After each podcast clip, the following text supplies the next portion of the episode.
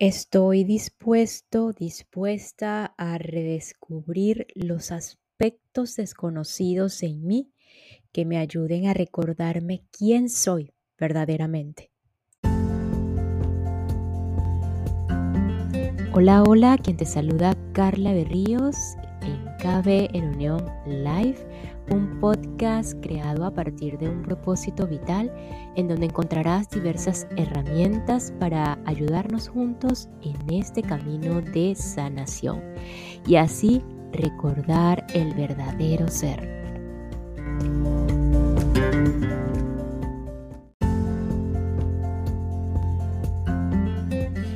Y aquí en la disposición de abrir nuestras mentes hacia el recuerdo de quiénes somos verdaderamente, iniciamos el capítulo 16, la transformación de la herramienta del doctor David Hatkin, dejar ir, el camino de la liberación, otro camino más que te conduce o que te puede conducir a la paz, a la plenitud, el amor, la maestría interna.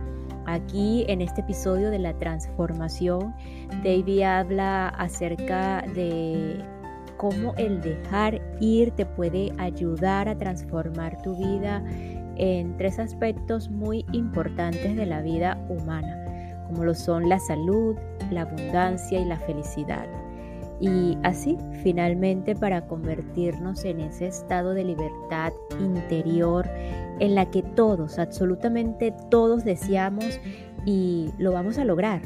Cada uno en su momento, en su propio reloj, en lo eterno, lo vamos a lograr. Así que sin más, vamos a continuar con este episodio.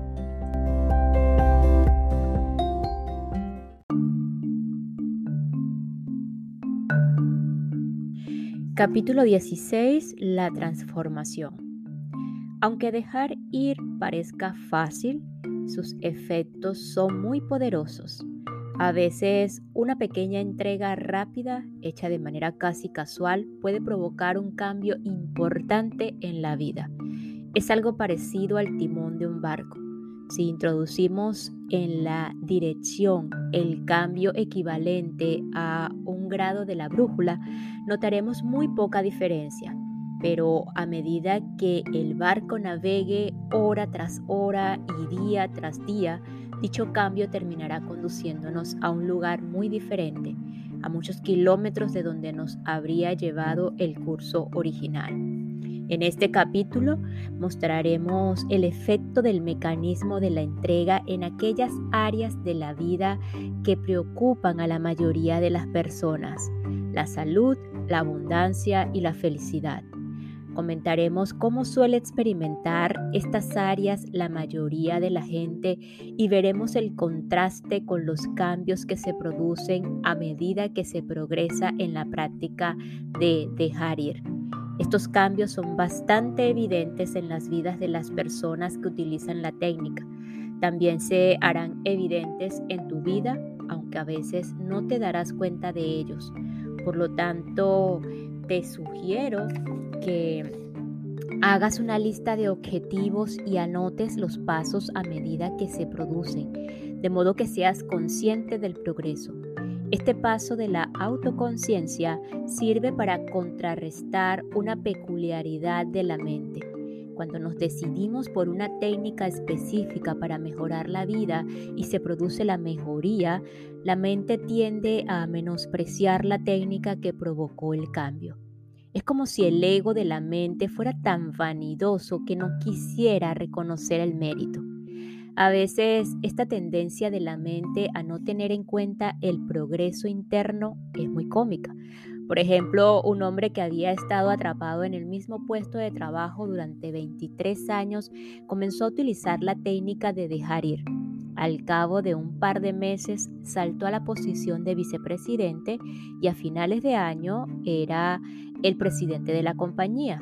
Cuando se le preguntó si estaba satisfecho con lo que había logrado mediante el uso de la técnica interna, su mente no, lo, no la tuvo en cuenta en absoluto y atribuyó sus logros a los cambios en la estructura del negocio.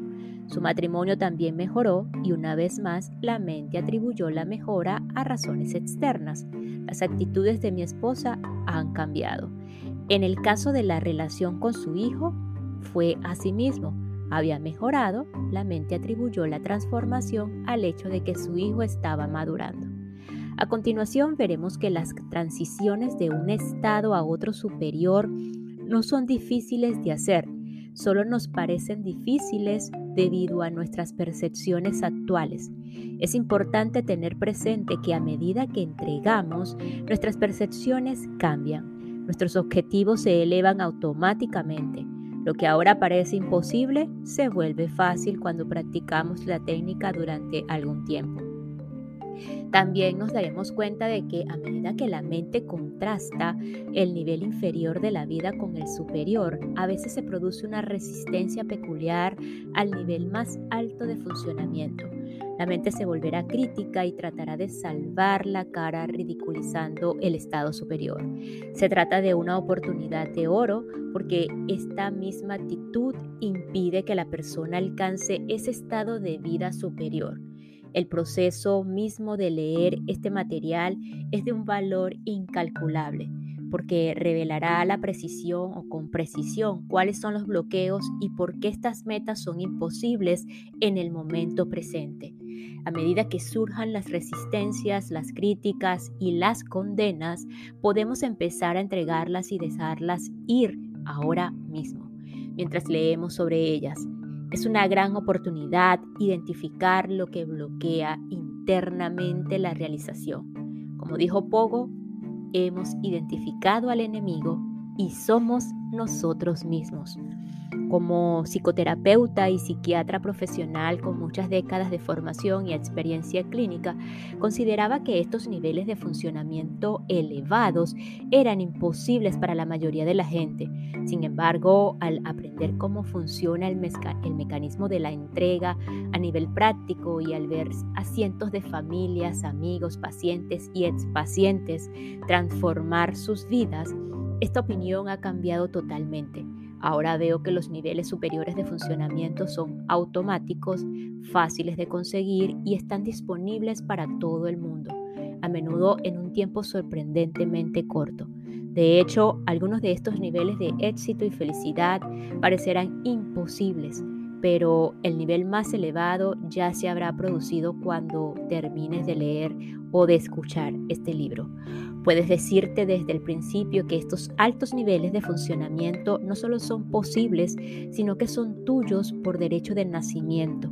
Son el estado natural del que has sido privado por toda la programación a la que tu mente fue sometida desde que naciste antes de seguir escuchando, es aconsejable que te sientes tranquilamente y tomes la decisión interna de soltar la resistencia a los niveles elevados de funcionamiento. Esto significa decidir dejar de negarte los niveles superiores a ti mismo, a ti misma, y abandonar todo lo que bloquea la felicidad, el éxito, la salud, la aceptación, el amor y la paz. Así, el acto ya está hecho porque has establecido la experiencia dentro de un contexto que comenzará a desarrollarse de forma automática. Y esta pequeña pausa es para enviar un saludo y agradecimiento a todos los que me escuchan y se encuentran en Andorra la Vieja, Andorra, eh, muchísimas gracias por su apoyo, por su reciente receptividad y por escucharme.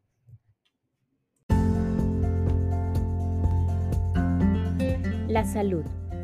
La persona media está preocupada por el cuerpo, su funcionamiento, rendimiento, apariencia y supervivencia. La mente media se siente acusada por las preocupaciones, el miedo a la enfermedad, el sufrimiento y la muerte. Por lo tanto, la mente se dispone a defender el cuerpo de muchas formas. Esto conduce a un exceso de atención a la dieta, el peso, el ejercicio y la salubridad del entorno. Con tanta atención interior, al final del día uno suele sentirse como una víctima, consumido, vacío y agotado. Una de las consecuencias de esta preocupación por el cuerpo es la inhibición. Dentro del campo de la conciencia, la presencia del cuerpo es importante y suele haber fijación mental con lo que está haciendo.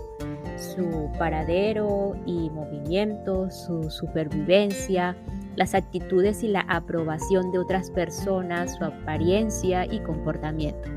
Lo que subyace a toda esta preocupación es la idea inconsciente de que se es un cuerpo. Este es un nivel de conciencia muy limitado. De hecho, en el mundo espiritual a esto se lo llama ser inconsciente.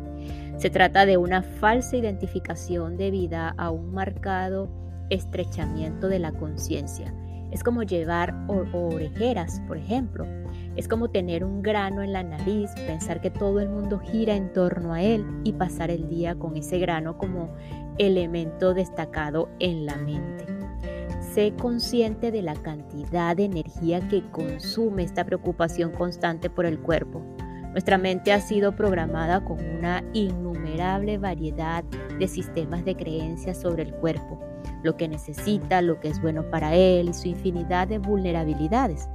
Esto nos conduce a estar constantemente preocupados por todo tipo de medidas preventivas de salud, incluyendo la moda de los alimentos saludables, la lectura de las etiquetas para descartar los ingredientes potencialmente tóxicos, el miedo a estar cerca de un fumador, al polvo, al polen y a todos los supuestos contaminantes del medio ambiente. Hay una obsesión por compensar todos esos peligros, entre comillas, de diversas o con diversas medidas.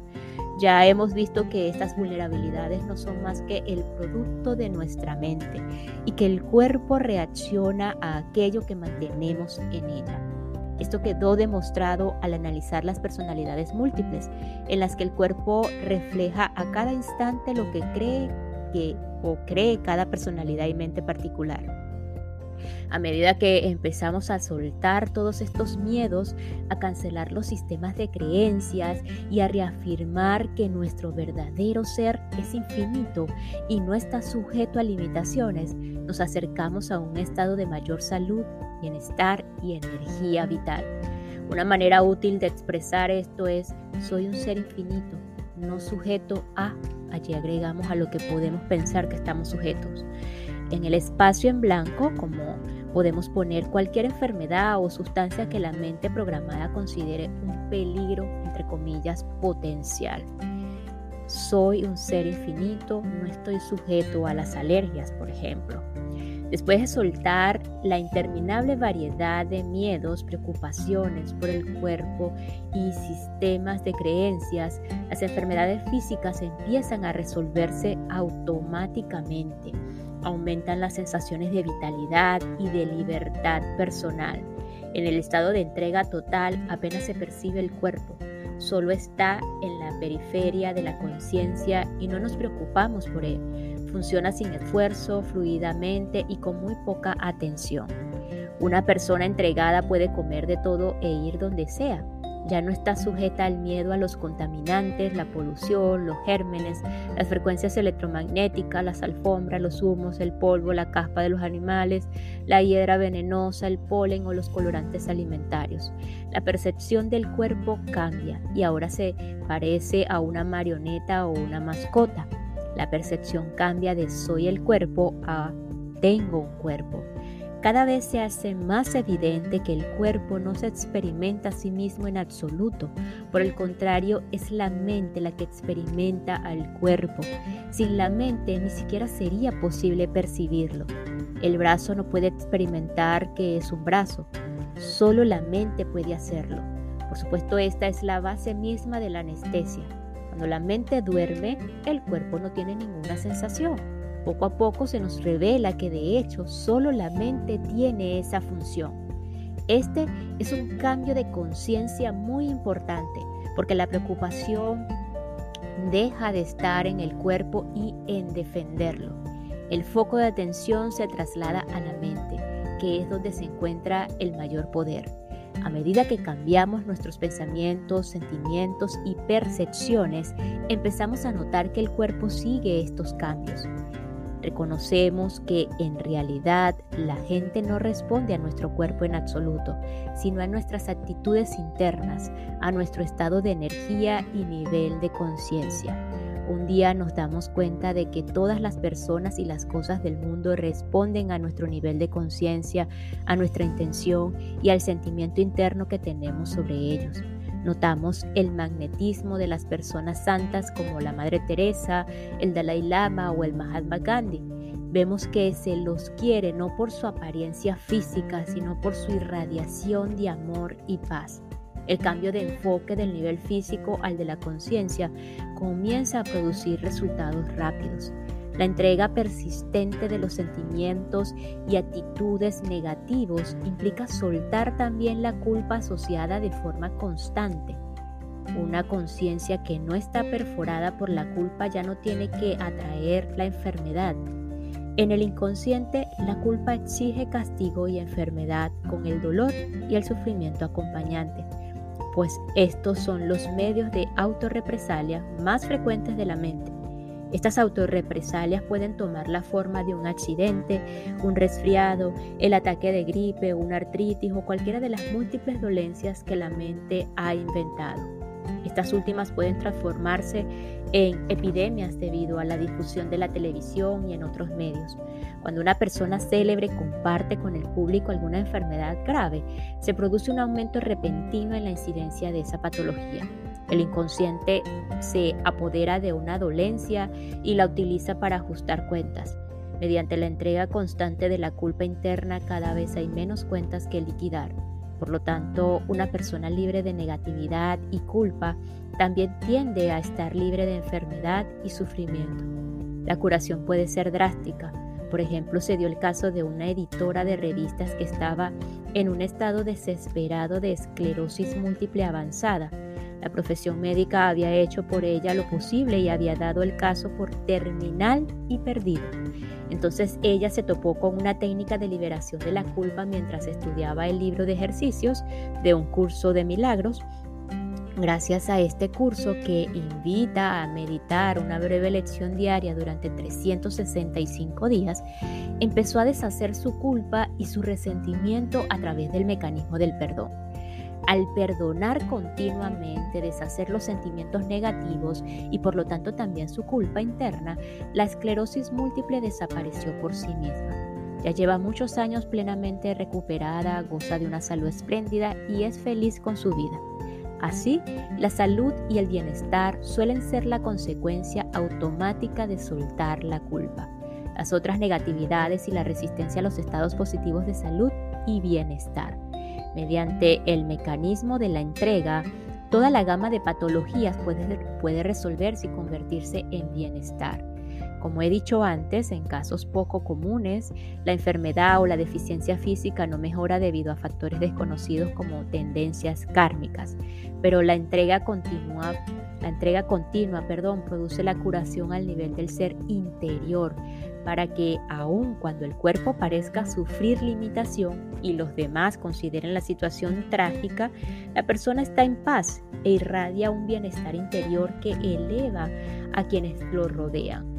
Mediante la profundidad de la entrega, estas personas sueltan la autocompasión, la culpa y la resistencia a las circunstancias de la vida. Transcienden, trascienden la visión de que su enfermedad es un obstáculo para su felicidad y la ven como un vehículo capaz de bendecir a los demás. En los últimos años, algunos ejemplos públicos de este fenómeno incluyen la, al fallecido Papa Juan Pablo II, quien consideró su irremediable enfermedad de Parkinson como una oportunidad espiritual de hacerse uno con el sufrimiento de los demás e incluso tomarlo sobre sí.